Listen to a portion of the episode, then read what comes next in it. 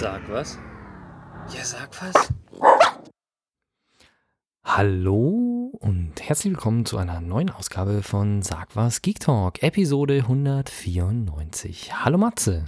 Hallo Peppi und auch herzlich willkommen von mir. Wir gehen mit starken Schritten auf die 200 los. Richtig. Und wir haben heute viele spannende Themen, Superlative und viele Wows. Und ähm, ich beginne mit einer Kirche, einer neuen Religion. Du hast? Was zur Quarantäne und zwar wie in der Quarantäne fit bleibt mit Ring Fit Adventure.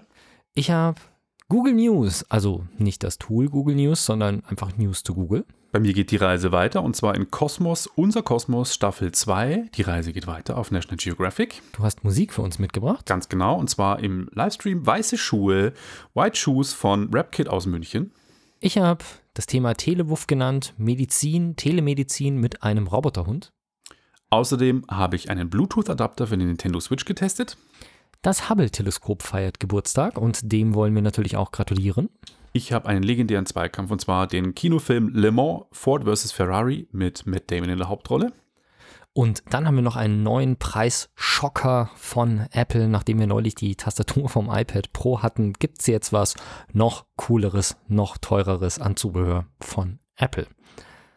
Ja, und damit ähm, wollte ich auch nur ein, wie soll ich sagen, kleines Thema zur Eröffnung mit einwerfen und zwar die Church of Tesla. Ich bräuchte jetzt eigentlich so einen Donner-Hintergrund. Oder so ein, so ein, Chora, so ein Choralgesang irgendwie. Ja, genau. Ja. Also ähm, ich habe euch da einen Artikel dazu verlinkt. Ich habe mir bloß gedacht, ich muss es zumindest kurz einbringen, ohne dass wir da jetzt tiefer drauf einsteigen müssen. Man ist sich noch nicht so hundertprozentig sicher, ob die das ernst meinen oder ob es eine Satire ist. Aber es gibt wohl jetzt tatsächlich eine Religionsgemeinschaft und ich muss dir ganz ehrlich sagen, ich habe nicht mal so weit gelesen, dass ich gesehen habe, wo das ist, aber ich gehe mal sehr stark Aha. davon aus, dass es in den USA ist, weil in Deutschland kannst du nicht so einfach eine, ähm, Religion. eine Religion anmelden. Das geht in den USA deutlich leichter. Ja. Und ja, also die Church of Tesla. Der Herr und Erlöser elektrisiert die Welt, so steht es angeblich auf der, auf der Seite der Church of Tesla, die unter tesla.church zu finden ist. Und da hast du tatsächlich, und die Seite ist auf Deutsch, also ja.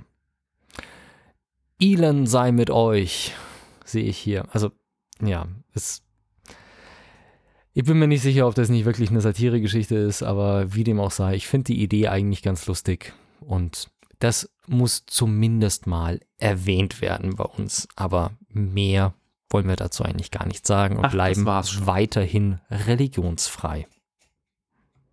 Dafür zeigen wir euch in dieser Ausgabe, wie ihr in Quarantäne, die zwar jetzt gelockert wird, aber trotzdem vielleicht noch ein bisschen für den einen oder anderen anhält, wie ihr fit bleiben könnt. Fitnessstudios haben ja immer noch zu.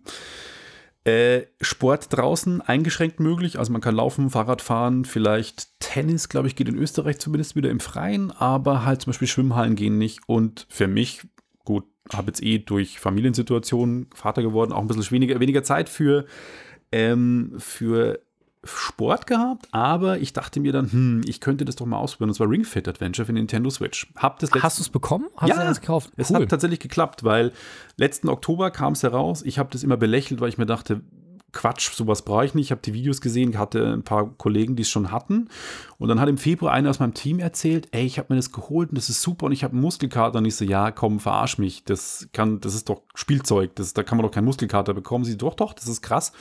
Naja, dann hatte ich mir in den Kopf gesetzt, ich hole mir Ring Fit Adventure und arrogant wie ich bin, dachte mir, kriege ich, ist das Ding ausverkauft. Also wirklich krass ausverkauft. Ja, ich habe vor lustigerweise, weil ich meine, die Liebste ist ja jetzt nicht so mit äh, Konsolen und sonst irgendwas. Und neulich hat sie mir tatsächlich auf WhatsApp einen Link geschickt und hat gesagt, das ist ja cool, das würde sogar ich mit ausprobieren. Okay. Und hat mir das geschickt und das war irgendwie ganz seltsam, weil halt so Amazon irgendwie 180 Euro für ja. das Set. Ja. Und die einzigen, wo ich es dann auf die Schnelle gefunden habe, wo es lieferbar war, gewesen wäre, ich habe es nicht bestellt, und auch zu einem annehmbaren Preis, also ich glaube 79 Euro oder sowas, war tatsächlich otto.de. Ja, aber da war es nicht lieferbar, glaube ich, oder? Weil da habe ich es auch irgendwie versucht zu kriegen, aber da stand irgendwie Lieferzeit zwei Monate.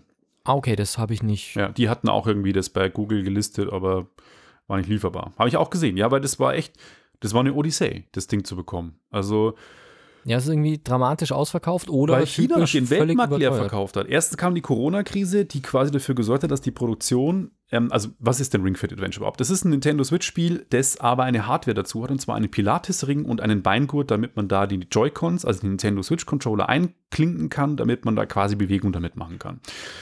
Und anscheinend die Hardware wird wie immer alles in China natürlich produziert. Und das Problem war, dass die Produktion durch Corona-Krise natürlich in China nicht mehr gelaufen ist.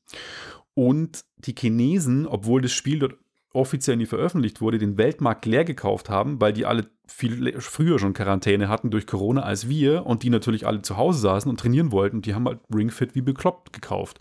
Das heißt, es gab in Europa und USA und Nordamerika überhaupt keine Ring Fits mehr. Als ich es mir in den Kopf gesetzt habe, habe ich immer geguckt, dann waren bei Amazon die Preise bis zu 250 Euro. Ich sagte, ihr seid doch nicht mehr ganz knusper, 80 ist der normale Verkaufspreis. Gut, dann habe ich mir irgendwann einen Deal-Alarm angelegt bei MyDeals. Und dann irgendwann tatsächlich am grünen Donnerstag gab es es in Amazon Frankreich zum normalen Verkaufspreis und dann tatsächlich am Osterdienstag, also quasi ein Werktag später war es schon da. Und ich habe es dann mal getestet und muss sagen, ich bin positiv überrascht. Also äh, es gibt einen Pilates-Ring, da kommt eben den Ring, den kann man zusammenquetschen und auseinanderziehen. Braucht man schon ein bisschen Kraft. Was hat der ungefähr für einen Durchmesser? So um die 30 Zentimeter, oder? Ähm, 40. 40, glaube ich, fast ist Mhm. der. Aber man, der hat schon echt einen Druckwiderstand. Also man muss schon auch wirklich Kraft aufbringen. Also wenn du ihn ganz zusammendrücken willst, tue ich mich schon auch schwer, dass ich mich ganz zusammendrücke. Ist schon ordentlich.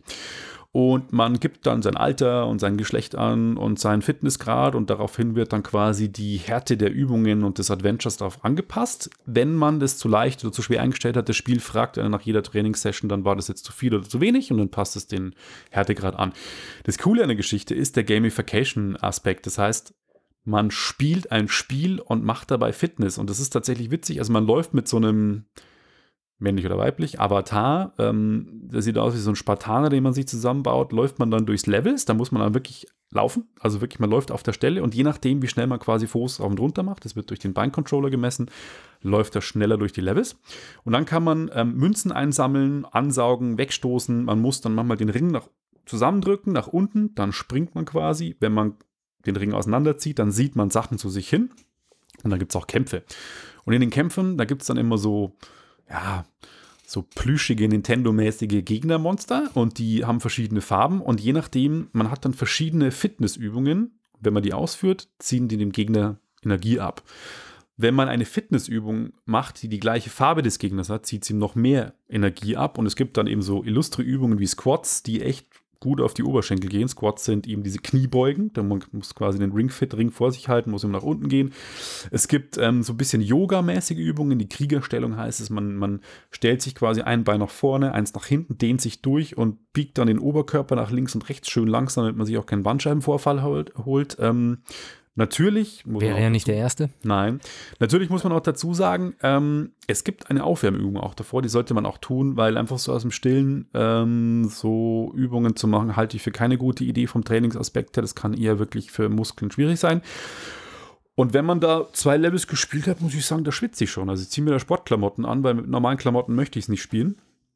Und diese Übungen, die sind wirklich witzig. Also da gibt es eben dann eine Brustpresse, dass man den Ring zusammendrückt. Dann gibt es eine Bogenübung, dass man den wie einen Bogen beim Bogenschießen, den, den Ring hält und quasi nach hinten zieht, so kräftig wie es geht. Und dann quasi seinen, seinen Trizeps, glaube ich, und seine Brustmuskulatur anspannt. Und Dazu gibt es auch immer schöne Fitness-Tipps, die ist dann am Schluss auch nochmal, wenn man Cooldown macht, dann kann man nochmal Dehnübungen machen, um seinen Muskelkater ein bisschen zu verringern und dann kriegt man auch immer noch Ernährungstipps und was man tun soll. Vernünftigerweise gibt es einen Pulsmesser, der sogar gut funktioniert. Das hätte ich nicht gedacht. Man hält den linken Daumen über den Infrarot-Controller, weil der Nintendo Switch Joy-Con hat ja einen Infrarotsensor und da hält man dann quasi seinen Daumen drauf und dachte mir, ja, das kann nicht funktionieren.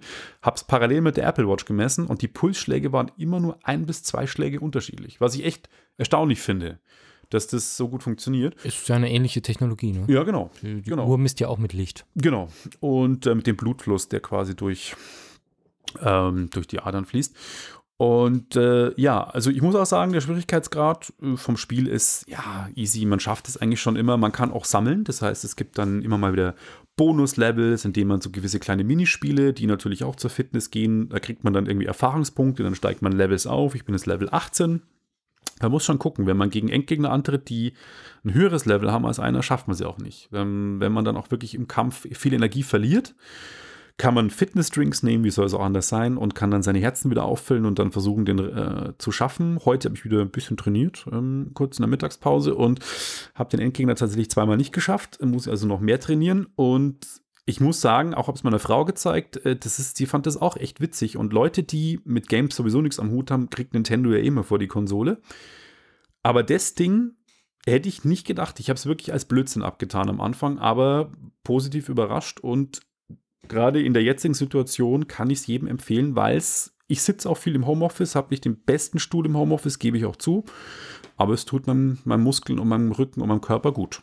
Ja. Das wollte ich aber gerade sagen, wieder typisch Nintendo, dass sie Kämpfe einbauen, die Erwachsene bei Laune halten, aber Kids trotz für Kids nicht so brutal genau. sind. Aber es ist jetzt wahrscheinlich auch nicht das primär für Kinder das Spiel, wenn es so Fitnessding ist. Ja, also du wirst deine sechsjährigen so. Kinder nicht irgendwie. Ich glaube, es ist ab sechs okay, aber steht extra dabei, Kinder sollten äh, beaufsichtigt werden, weil die können sich, die wissen ja manchmal gar nicht, wann Schluss ist und überabend strengen sich dann am Schluss ja. noch und es kann dann schon heftig sein. Ich glaube, so ein Kind mit Muskelkater ist dann auch nicht schön die nächsten zwei, drei Tage. Tage. Nö. Auf jeden Fall hat sich super verkauft. Und zwar am ersten Wochenende in Japan 68.000 und bis Ende Januar waren die Verkaufszahlen schon bei 1,7 Millionen. Und das, das ist nur Japan. Das ist schon echt krass und hat auch einen Metacritic-Score von 82 Prozent und wurde bei den Game Awards 2019 für die Kategorie Best Family Game nominiert. Gewonnen hat es leider nicht. Und ja, lange Rede, kurzer Sinn, kann ich auf jeden Fall empfehlen. Genau, es ist ja Hardware und Spiel zusammen für die genau. 80 Euro, das muss man ja dazu sagen. Jo. Und ähm, mich hat es in gewisser Weise nicht wirklich gewundert, dass die Preise so explodieren, weil du erinnerst dich, ich habe hier den Zoom Q2N die, vorgestellt. Den Rekorder? Den, genau, die Kamera? vor kurzem. Mhm. Und ich habe 200 Euro dafür bezahlt. Ich habe auch gesagt, dass es 200 Euro kostet. Ich habe dann in der Woche danach einen Blogartikel geschrieben und habe halt einen Amazon Affiliate-Link reingepackt. Und neben den anderen Webcams, die alle deutlich teurer geworden sind, ist der Q2N jetzt auf 250 bis 280 Euro gestiegen unterdessen. Also ich Krass. bin nicht der Einzige, der ihn als Webcam anscheinend verwendet. Und es steigt irgendwie alles, was in irgendeiner Form mit Homeoffice oder Sport zu Hause oder sonst irgendwas was zu tun hat. Was Krass. irgendwie fies ist, aber naja, was soll's. Also in Zukunft lustige Spiele, Zeug, was man haben will, immer sofort kaufen. Genau. Konsum, genau. Konsum, Konsum. Sonst wird's teuer. Nee, Spaß beiseite. Machen wir natürlich nicht. Ich habe euch Google News mitgebracht. Also Neuigkeiten von Google. Punkt Nummer eins. Google hat ja Werbung. Und ich will jetzt generell bei dem Thema, es kommt was es sind eigentlich positive Nachrichten. Ich will jetzt nicht den Eindruck erwecken, dass Google generell eine Firma ist, die man in höchsten Tönen loben muss. Es gibt genug, gerade beim Thema Datenschutz und so weiter, gibt es genug Sachen, für die man Google kritisieren kann. Es gibt Dinge, die Google sehr gut macht, was zum Beispiel das Thema Open Source angeht, Verbreitung von Software, der Chrome-Browser, Android-Betriebssystem, solche Sachen. Da sind sie deutlich offener als zum Beispiel Microsoft oder Apple mit ihren Diensten. Also Google macht Sachen gut und Google macht Sachen schlecht. Und ich habe heute zwei Sachen mitgebracht, die ich persönlich für gut finde. Weil, wenn ihr bei Google etwas sucht, Hundefutter, mein Lieblingsbeispiel, immer wenn ich jemandem die Suche zeigen will, sage ich, tipp mal Hundefutter ein. Dann erscheinen oben Anzeigen und danach kommen Suchergebnisse, die in der Reihenfolge von Google festgelegt werden. Und der obere Teil sind bezahlte Ergebnisse, also die, die dort stehen, zahlen dafür, wenn ihr draufklickt. Und die unten drunter zahlen nicht dafür. Die haben einfach eine relevante Webseite. Und es ist schon, seit ich mich erinnern kann, so, dass diese Anzeigen auch in irgendeiner Form gekennzeichnet sind. Nur aktuell steht neben jeder Anzeige daneben das Wort Anzeige. Und das sind maximal vier Stück oben drüber. Jetzt ist es aber so, ich meine, ich arbeite ja in dem Bereich, ich mache ja Google Ads auch, also wir schalten für unsere Kunden solche Anzeigen und interessanterweise wird eigentlich nur in Ausnahmefällen geprüft, ob ich eigentlich auf diese Anzeige oder auf diese Webseite eigentlich Werbung schalten kann. Also wenn ich jetzt zum Beispiel besonders cool finde, was ihr macht bei euch in der Arbeit, ja. dann kann ich einfach Geld in die Hand nehmen und kann Werbung für eure Webseite äh, schalten. Okay. Und zwar mit den Texten, die ich mir ausgesucht habe. Ich kann also theoretisch auch irgendwelche ähm, blöden Texte da reinschreiben. Könnte ich auch machen. Irgendwas komisches, was falsches. Es gibt natürlich immer so Markenschutzgeschichten, also ob ich jetzt ähm, zum Beispiel eure Serien oder den Begriff National Geographic verwenden dürfte oder solche Geschichten. Das kann immer sein, wenn ihr die geschützt habt, dann kann ich das nicht machen, aber ich kann zumindest auf eure Seite verlinken. Das geht auf jeden Fall.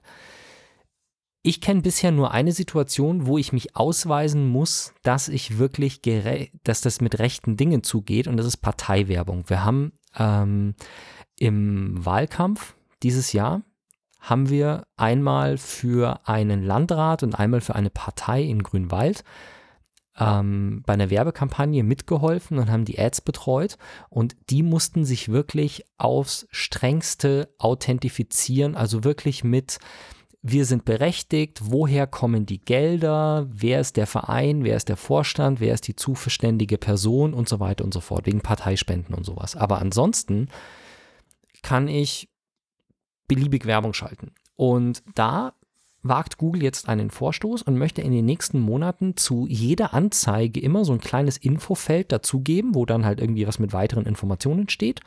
Und dort sollst du dann nachvollziehen können, wer diese Werbung schaltet. Heißt im Prinzip, du kannst in einer gewissen Weise dann nachvollziehen, wer dahinter steckt. So ein bisschen mehr. Das ist vielleicht nicht ganz verkehrt, um irgendwelche Betrügereien und sowas rauszufinden. Und das ist eben auch genau das, was sie mit dieser Transparenzoffensive erreichen wollen. Sie wollen Missbrauch eben vorbeugen. Mhm dass du so tust, als wärst du irgendwie jemand und hast ja. eine, zum Beispiel eine Domain mit Schreibfehler. Also anstatt Amazon baust du Amazon.de findest du eine, wo du einen Schreibfehler drin hast und leitest die Leute dann auf so eine Scam-Seite weiter oder solche Geschichten. Und wenn du sowas machst, dann kann man eben draufklicken und schauen, aha, wer steht dahinter und kann das Ganze dann belangen. Und der zweite Punkt, und das ist eine Sache, von der ich wirklich finde, Google hat verdient, dass man es erwähnt.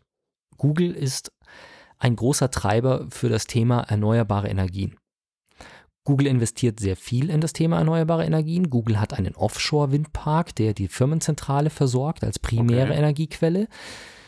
Das reicht nicht aus, um Google komplett mit erneuerbaren Energien zu versorgen, aber Google ist seit 2007 CO2-neutral als Unternehmen, was in der Größenordnung, und sie haben viel Strom verbraucht, das wissen sie und daran arbeiten sie eben auch. Also seit 13 Jahren CO2-neutral, sehr großer Forscher im Bereich erneuerbare Energien, betreibt selbst erneuerbare Energien.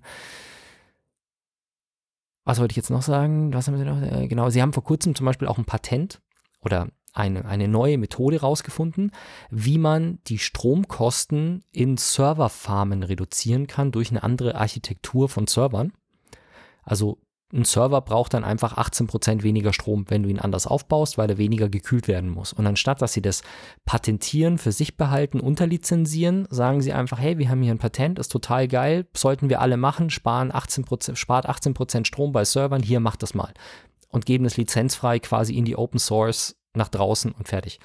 Und jetzt hat Google eben angefangen damit, die Rechenkapazitäten nach tatsächlich verfügbaren erneuerbaren Energien zu orientieren.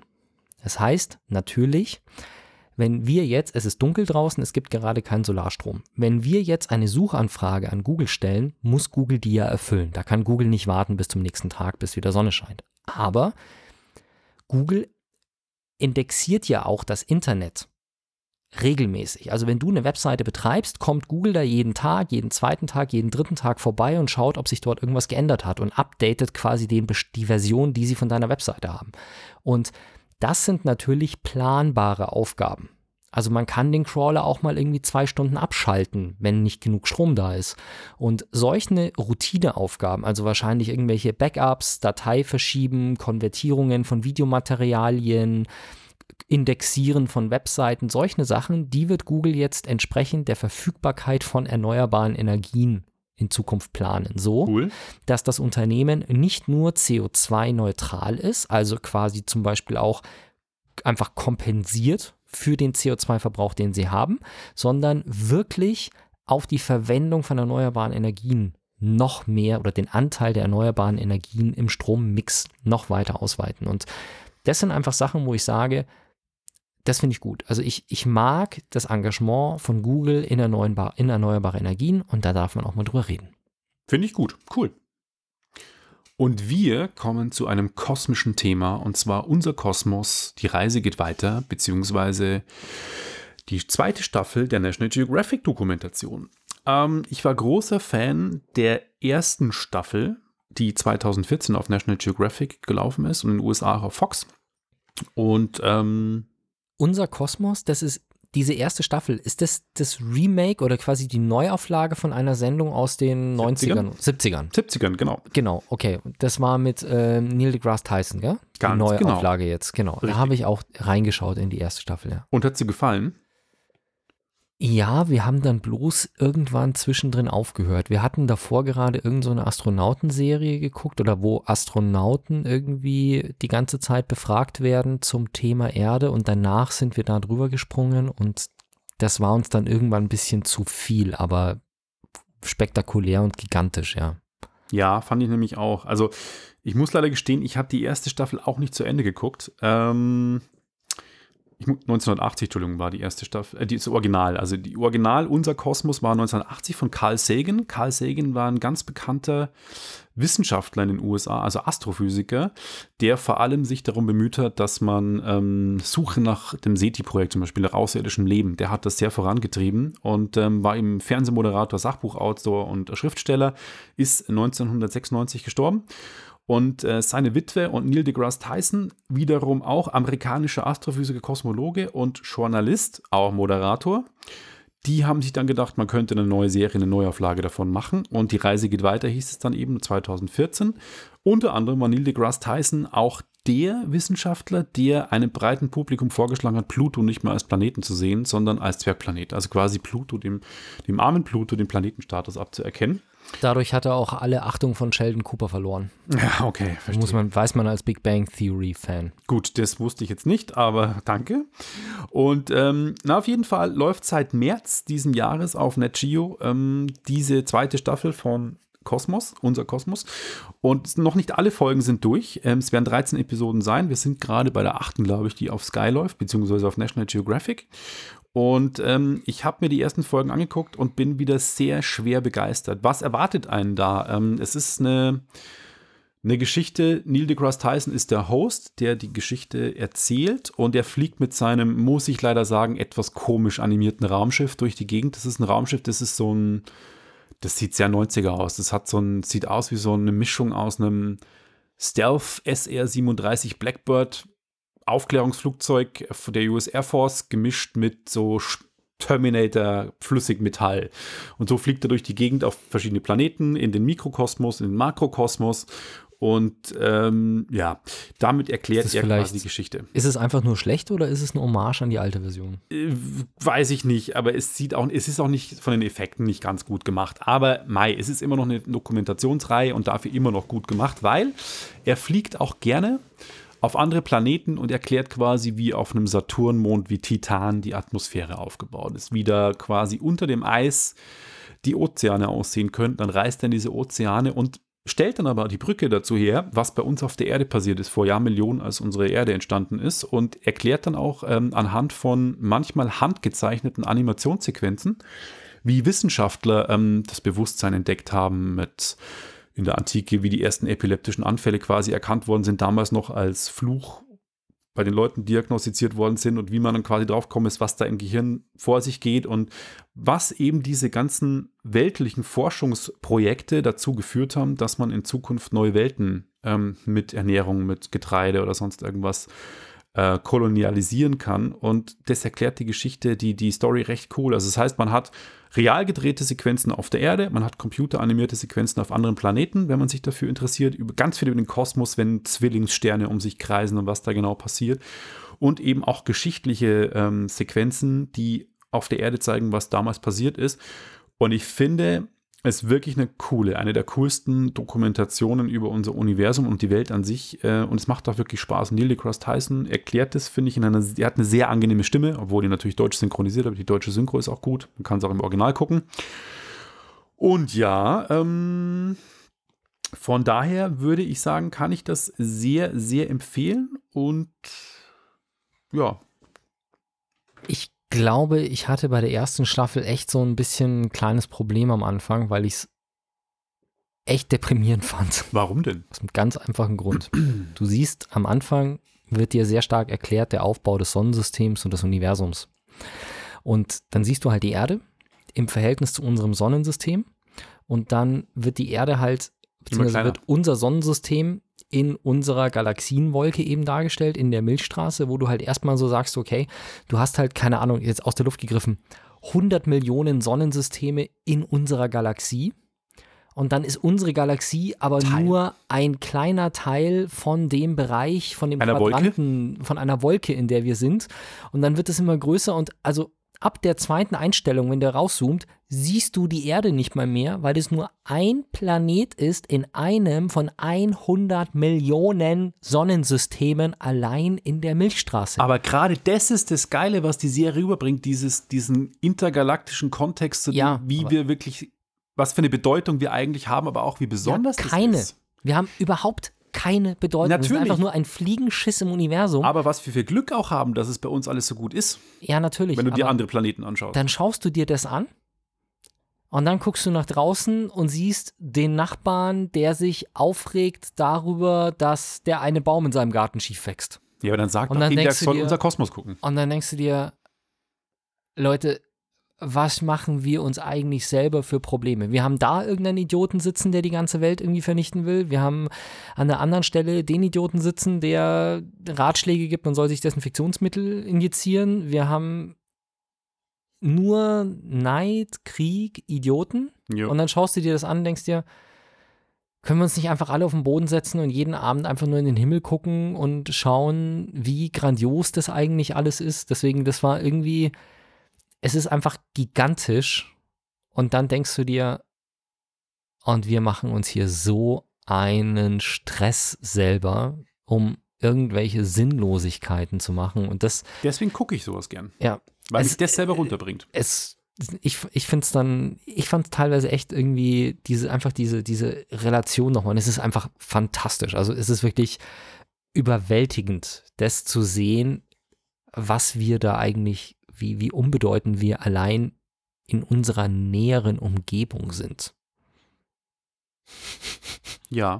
Und Aber auch, dass Ja. man, man erkennt dadurch auch, dass es eigentlich relativ wahrscheinlich ist, dass es irgendwo nochmal so ein Planetensystem gibt wie unseres, wo es einen bewohnten Planeten wie unseren gibt. Weil es so viele Sys- Sternensysteme, wie es wirklich gibt, das ist einfach absolut unrealistisch, dass es nur wir ein Einzelfall im Universum sind, meiner Meinung nach. Ja, die Frage ist, also, dass sich intelligentes Leben entwickelt, irgendwo mit Sicherheit. Ähm, ob das jetzt gerade auch da ist, wahrscheinlich nicht.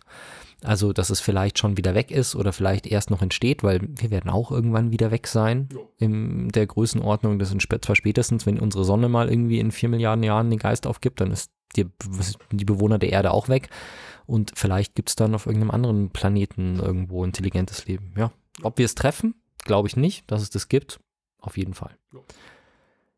Du hast uns Musik mitgebracht. Ganz genau, und zwar Rap aus München von Rapkit, aka ähm, Boshi-san und Stevie Drums aus München. Und zwar der Track heißt White Shoes. Es geht, wie der Name sagt, um weiße Schuhe. Und danach sind wir wieder zurück. München. Radio München.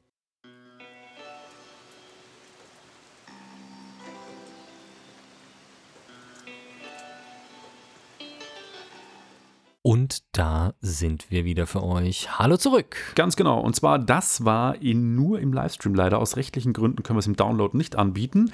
White Shoes von Rapkit, aka Boshi-san und Stevie Drums aus München. Und ich habe in den Shownotes natürlich den Link verlinkt, damit auch die Leute, die es nicht live gehört haben, den Track nachhören können. Also, ihr habt die Erlaubnis, eure Podcast-App zu öffnen, den Link in der Kapitelmarke anzuklicken und euch den Song jetzt anzuhören. Und danach kommt ihr wieder und wir machen weiter mit dem nächsten Thema, das ich Telewuff genannt habe. Schön, dass ihr wieder da seid, liebe musikhörenden Podcast-Hörer. Kennst du Spot? Mm, nein. Spot ist so ein, wie soll ich sagen, ich, heute klingt es irgendwie so, als wäre ich der total äh, negative Mensch. Spot ist so ein bisschen angsteinflößender Roboterhund. Also ich meine, es gibt ja von Sony diesen Aibo, das ist auch ein Roboterhund, aber der Ja. guckt aus wie ein Roboterhund. Ja. Oder der guckt aus wie ein Hund, so mit Ohren und sowas. Spot ist ähm, von Boston Dynamics ein vierbeiniger Roboter. Und das kannst du dir ungefähr so vorstellen. Du hast quasi wie so eine plattgedrückte Wurst.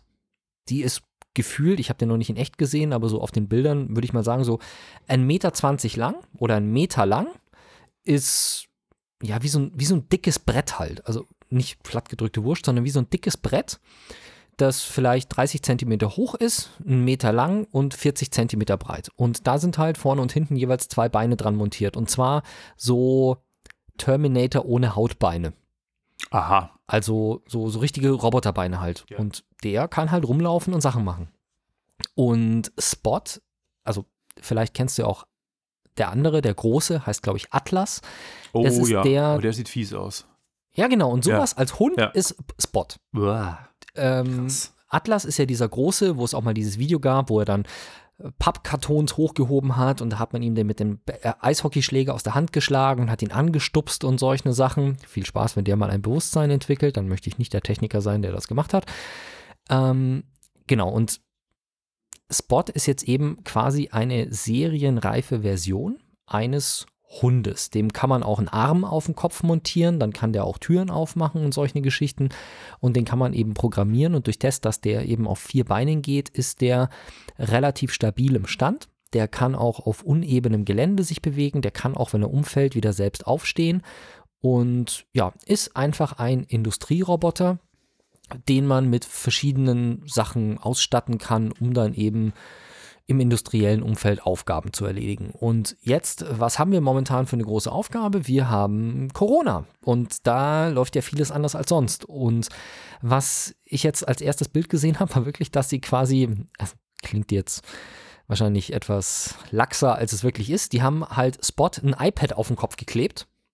Sprich, da kommt halt so ein Roboterhund mit einem iPad ähm, an und da ist halt eine Videokonferenzsoftware drauf. Das heißt, auf dem Bild, ihr müsst wirklich ähm, euch die Shownotes kurz aufmachen. Da ist ein Link zu mixed.de und ähm, warte mal, ich drehe dir mal den Bildschirm hier so ein Stück rüber.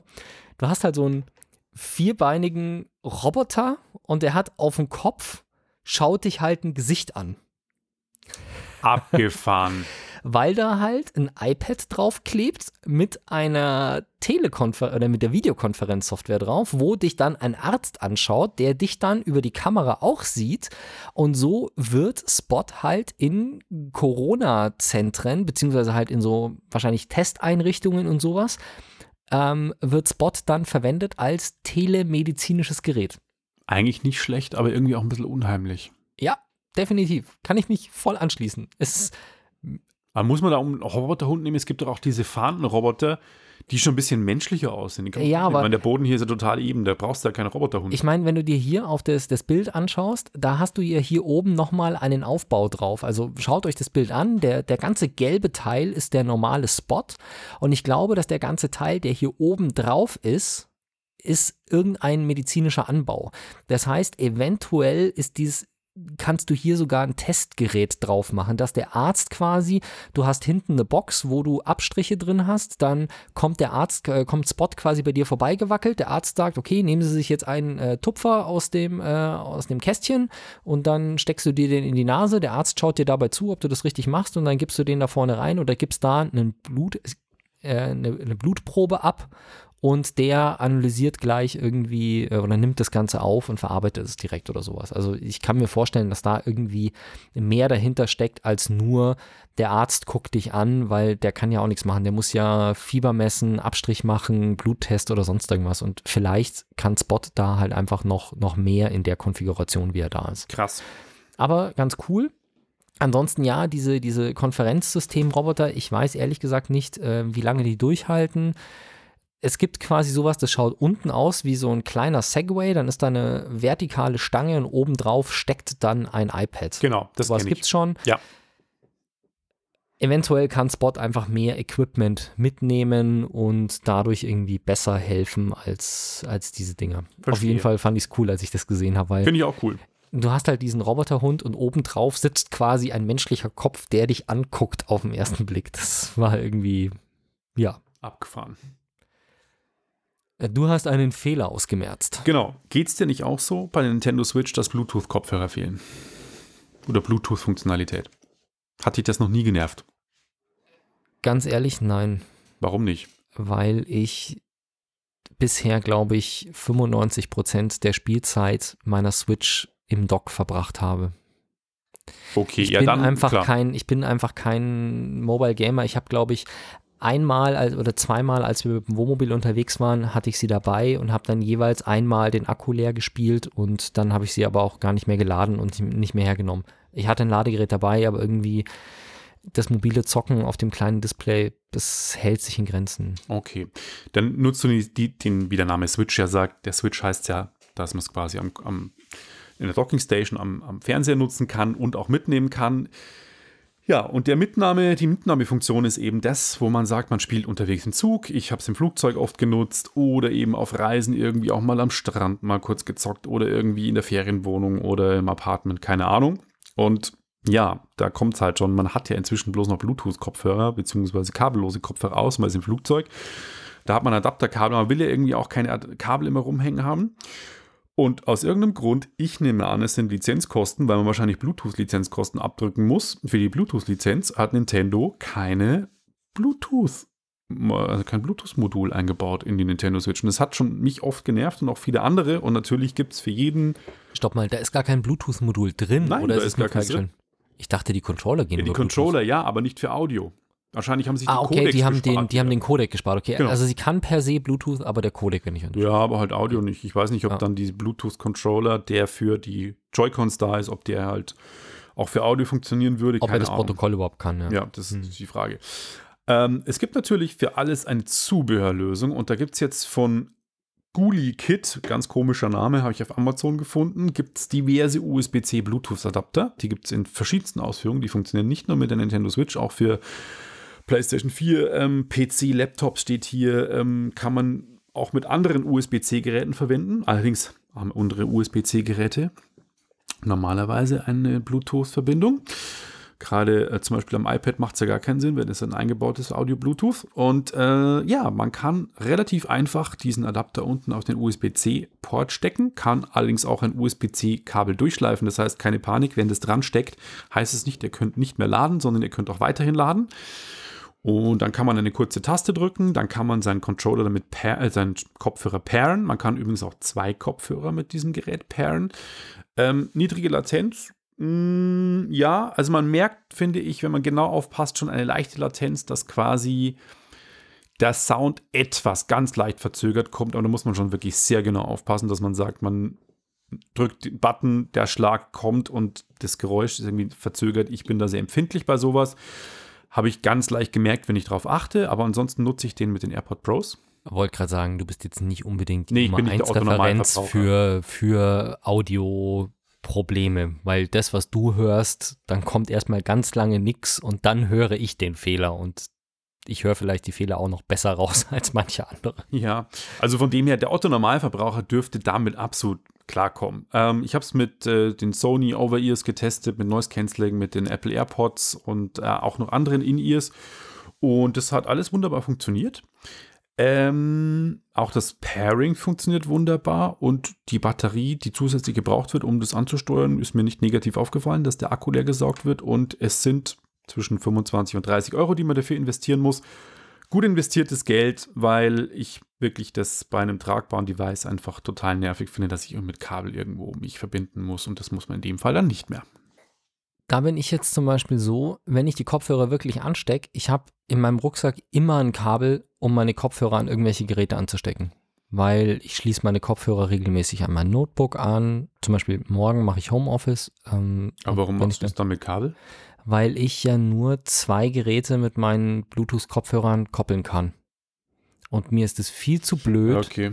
dann jedes Mal Das irgendwie, ich habe da mein, ich habe mein iPad und ich habe mein Telefon gepaart. Hm. Und wenn ich jetzt die mit meinem Computer pair, dann muss ich sie pairen und dann muss ich das nächste Mal wieder mein Telefon pairen. Und bevor ich das mache, stecke ich lieber einfach schnell das Kabel an, was sowieso in meiner Tasche liegt. Gut, da ist die AirPod Pros, hast du halt das, der Vorteil, alles, was mit dem iCloud-Account mit den Kopfhörern verbunden ist, kann absolut gepaart werden. Das heißt, meinetwegen hast du, ich glaube, bis zu 99 Geräte, ohne dass du ein Okay. Problem hast. Da hast du kein, kein Thema. Das ist natürlich dann wieder ein ordentlich, das ist dann wieder cool. Aber deswegen stecke ich tatsächlich, ich habe jetzt nochmal überlegt in der Zwischenzeit, natürlich habe ich die Switch schon mit Kopfhörern benutzt, aber dann halt einfach mit Kabel schnell eingesteckt und fertig, ja. ja. Also ich würde für alle, die das suchen, das empfehlen. Ich finde es ein cooles Gerät und Auf jeden Fall, ja. Also, wie gesagt, ich, ich verstehe es voll und ganz und ich weiß, dass das meine, meine Macke ist, dass ich da einfach keinen Bock drauf habe und dann stecke ich halt ein Kabel an. Genau.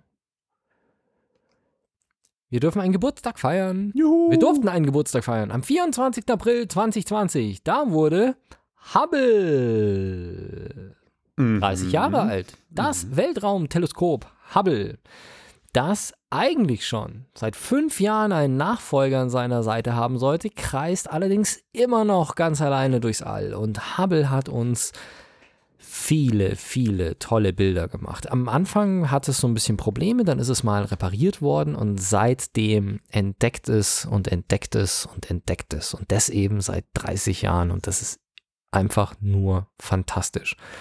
Und ich habe einfach mal ein paar Rahmendaten zusammengetragen von Wikipedia, kopiert, auf Deutsch gesagt. 11,6 Tonnen wiegt Hubble, ist 13 Meter lang, 4,3 Meter im Durchmesser, braucht 95,4 Minuten um die Erde und kreist in circa 540 Kilometern über der Erdoberfläche. Und ich habe Stand 2015, also zum 25-jährigen Geburtstag von Hubble, einen Artikel gefunden, den habe ich euch auch, nee, den habe ich euch nicht verlinkt, ich habe euch einen anderen verlinkt, aber in diesem Artikel wurde gesagt, dass Hubble insgesamt zu 12.000 wissenschaftlichen Veröffentlichungen beigetragen hat. Also wir haben durch dieses Teleskop wirklich verdammt viel gelernt über unser Universum, über andere Planeten, über andere Sternensysteme. Ist wirklich einfach ein tolles Ding und ich glaube, es ist schon mehrfach abgeschrieben worden im Sinne von, bald ist es ähm, außer der Dienstzeit und bald wird es eingestellt und so, aber aktuell ist es immer noch da. Es ist ein Einzelkämpfer, der sich durchs All schlägt, um uns immer neue Bilder und fantastische Neuigkeiten zu bringen. Absolut, absolut. Und das muss man auch mal ehren, dass da sich vor wahrscheinlich 40 Jahren mal Leute hingesetzt haben oder vor 45 Jahren Leute hingesetzt haben und so eine Idee hatten, das alles zusammengebaut haben und dann tatsächlich ins All gebracht haben. Und dass das jetzt auch 30 Jahre schon hält. Also ich meine, das ist ja jetzt auch keine lebensfreundliche Umgebung, wo sich Also ihr Hubble habt schon ein paar. Startschwierigkeiten, aber inzwischen funktioniert Natürlich, ja, aber es hält noch. Und das ist schön. Und von dem Einzelkämpfer kommen wir zu einem Zweikampf. Genau, und zwar Ford vs. Ferrari Le Mans 66, ein Kinofilm, äh, der jetzt Anfang des Jahres, glaube ich, im Kino war, mit Matt Damon und Christian Bale, zwei meiner absoluten Lieblingsschauspieler in der Hauptrolle. Und es geht um eine wahre Begebenheit, was ich auch immer super spannend finde und es auch brillant erzählt. Und zwar geht es darum, dass Henry Ford, der Gründer der Marke Ford, des Autokonzerns, nach dem Zweiten Weltkrieg irgendwie mehr in den Rennsport äh, investieren wollte und aber gnadenlos hinten lag und äh, dann irgendwann in den Zweikampf mit der Firma Marke Ferrari aus Italien kam. Erst wollte Ford tatsächlich Ferrari de, den Rennsport abkaufen. Allerdings dann hat Ferrari ganz stolz abgelehnt und dann kam es zum Zweikampf im legendären Le Mans 24-Stunden-Rennen, was ja als eines der härtesten Rennen der Welt gilt. Und äh, Matt Damon spielt einen Mechaniker von der Marke Ford namens Carol Shelby und Christian Bale spielt einen britischen Fahrzeugingenieur, auch Rennfahrer namens Ken Mills im Original.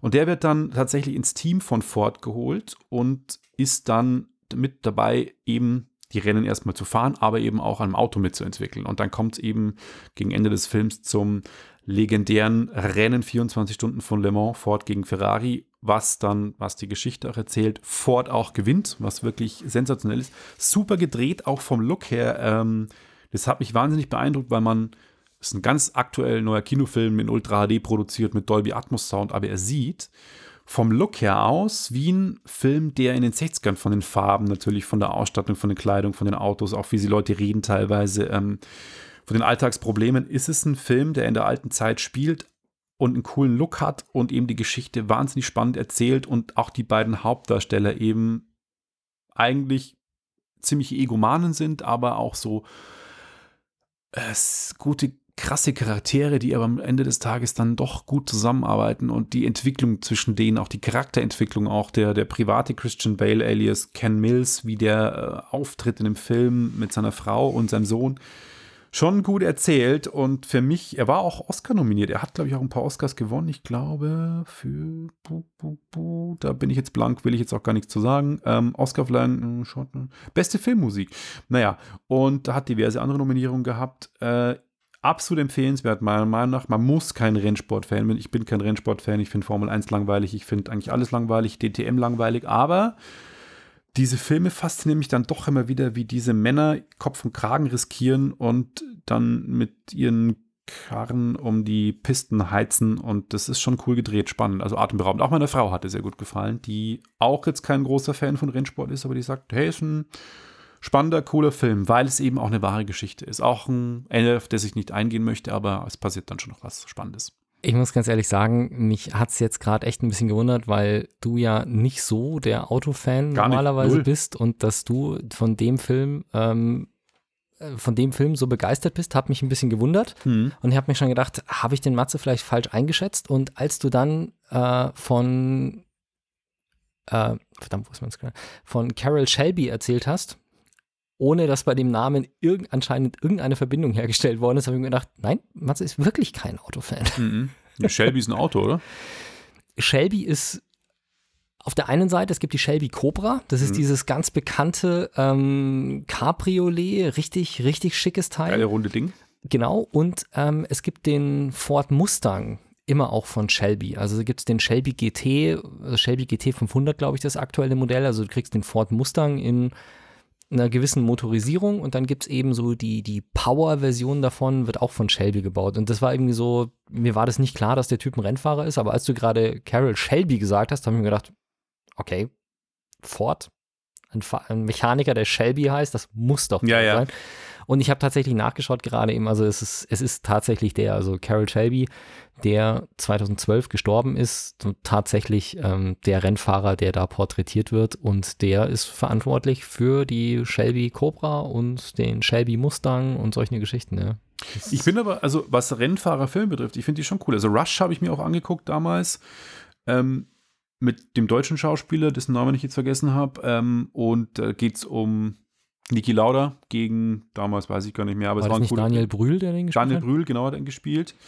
Äh, Tage des Donners von Tom Cruise fand ich auch cool. Ich fand sogar Das ist Driven mit Indy Stallone. 500, gell? Tage des Donners. Ja, genau. Und also ich mag solche Filme eigentlich, obwohl mich Autos wirklich null interessieren, aber ich finde es schon immer spannend, das Ganze drumherum, das ist so ein eigenes, einen eigenen Flair hat das, finde Ah, ich. immer. Nesca, nicht Indy 500, genau. Ja, aber d- Ja, das für zum mich Beispiel, das gleiche in grün. Ja.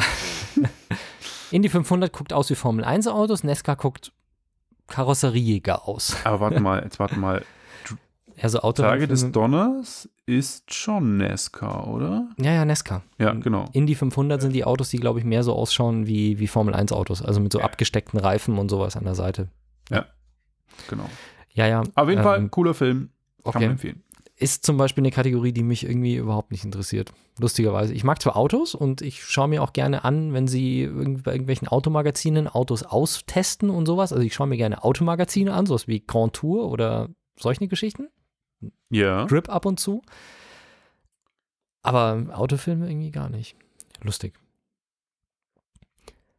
Ich würde sagen, wir enden die Serie mit einem lustigen Thema, weil man kann es, es ist ein Witz.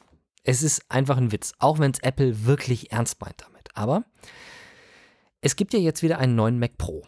Ja.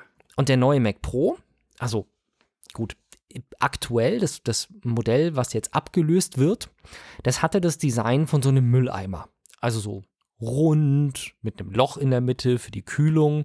Und davor war der Mac Pro so ein silberner Kasten, wie so ein richtig großes Computergehäuse halt. Dann kam dieser kleine Mülleimer, Die Urne, die der Urne. Swimmingpool. Genau. Und jetzt sind sie wieder zurückgegangen zu diesem eher kastigen Design, was auf der Vorderseite so ausschaut wie so eine Käsereibe. Da haben sie sich auch ähm, tierisch drüber lustig gemacht. So, also wir haben wieder einen großen Kasten. Und der quasi alte Kasten, der hatte Bügel. Der hatte oben einen Metallbügel oben drüber und unten auch. Und der stand quasi vorne sehr schön auf diesen Metallbügeln.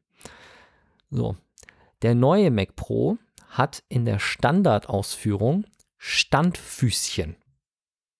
Das heißt, du hast vier so mit Edelstahl Steher. Und jetzt kein Witz. Im Zu wenn du dir den Mac Pro konfigurierst, kannst du auswählen, dass du anstatt der Standfüße Edelstahlenrollen dazu bekommst für einen Aufpreis von 500 Euro. Und da muss man dazu sagen, das heißt nicht, dass die Edelstahlenrollen 500 Euro kosten. Das heißt es nicht. Sondern dir werden 350 Euro von deinem quasi Kaufpreis abgezogen, weil du ja die Standfüße nicht brauchst, die vier fucking Standfüße 350 Euro kosten. Und dann kommen 850 Euro für vier Edelstahlrollen drauf. Also wirklich, wenn du das als Ersatzteil kaufst, Standfüße für Edel, äh, Standfüße für den neuen Mac Pro 350 Euro. Vier Edelstahlrollen, 849 Euro. Ich verstehe es nicht. Ich, ich habe es auch nicht verstanden. Ich war völlig, völlig schockiert, aber irgendwie schockiert mich bei Apple manches schon gar nicht mehr. Das ist das Krasse eigentlich an der Geschichte. Es, es ist einfach unverständlich, wie man.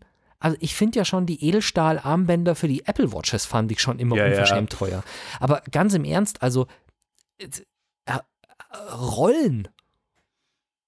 Ich meine, es gibt, es werden jährlich Millionen Bürostühle verkauft. Die haben alle Rollen dran. Eine Rolle ist jetzt nichts nichts besonders krasses mehr. Und ja, man kann billige Rollen machen und man kann teure Rollen machen. Aber von 30 Euro für sechs Rollen beim IKEA für einen Bürostuhl Ja. hin zu 849 Euro für Edelstahlrollen, da ist echt ein großer Sprung drin. Und es, ja, es Ich, muss ein äh, Witz sein. auch Das nicht. klären sie irgendwann noch auf. Nee, das traue ich denen zu. Das traue ich denen einfach knallhart zu. Das traue ich ihnen wirklich zu. Ey, es ist einfach. Keine Ahnung. Ich. Es übersteigt meine Vorstellungskraft, was an diesen Dingern so teuer sein könnte. Ja, äh, es Vielleicht wird schon hat jede, vielleicht hat, vielleicht ist da in jedem noch eine Terabyte Festplatte eingebaut. sowas es wird schon irgendwie besonders geil verarbeitet mit wahrscheinlich Millimeter genauesten Schliff und alles super abgerundet und wahrscheinlich kratzfest und sonst irgendwas, aber wird es trotzdem am Ende des Tages nicht wert sein einfach. Es ist so. Es ist überteuert. Nee, weil es ist ja jetzt auch nicht so, dass du deinen Mac Pro regelmäßig hinter dir herschleifst. Also ganz im Ernst, normalerweise, wenn überhaupt, dann nimmst du den mal in ein anderes Büro rüber. Und ich glaube, im Regelfall wird der Mac Pro dann auch nur bewegt, dann der, der hat nur Rollen, damit du ihn zur Seite schieben kannst, äh, wenn du unten drunter mal durchwischen willst. Ja. Also wenn der irgendwo im Produktionseinsatz ist für mobile Produktionen, dann kommt der in den Case rein und dann kommt, nee, dann kommt der nicht ins Case rein, sondern dann bestellt man gleich die Rack-Version. Die gibt es nämlich auch in der Rack-Version. Dann macht man es gleich so, wenn ich den mobil haben will. Und ansonsten stelle ich den irgendwo hin, verkabel mir den und ich bin gespannt, was ein Designer oder Cutter macht, wenn du an dem seinen Mac Pro hingehst und du sagst, hey, der hat ja Rollen und ziehst erstmal an dem Ding an. Ja. Weil da stecken hinten halt ein Haufen Kabel drin. Ja. Also würde ich mich jetzt nicht trauen, einen fremden Rechner einfach mal so irgendwo unterm Tisch rauszuziehen. Und Mhm. deswegen glaube ich nicht, dass man das allzu oft machen wird. Also einfach irre und sinnlos. Aber was soll's. Also Rollen sind nicht sinnlos, aber so teure Rollen. Ich hoffe, da gibt es bald, oder ich denke, da wird es bald Zubehör geben dafür. Die kosten dann bloß 300 Euro oder so, die Rollen. Gut. Ich denke, damit beenden wir die Sendung. Danke für eure Aufmerksamkeit. Vielen Dank. Empfehlen uns weiter und bleibt gesund. Genau. Bis dann. Bis dann. Ciao, Tschüss. ciao. Wenn euch das nun gefallen hat, dann liked uns auf facebook.com slash sagwaspodcast und abonniert uns auf iTunes oder im Podcatcher eures Vertrauens. Alle Infos zur Show, den Themen und alle Folgen gibt es auch auf www.sag-was.com. Fragen, Anregungen und Feedback nehmen wir gerne über Facebook oder als Kommentar auf der Website entgegen. Und wenn ihr gerade Zeit habt, dann bewertet uns doch bei der Podcast-Plattform, auf der ihr uns gefunden habt.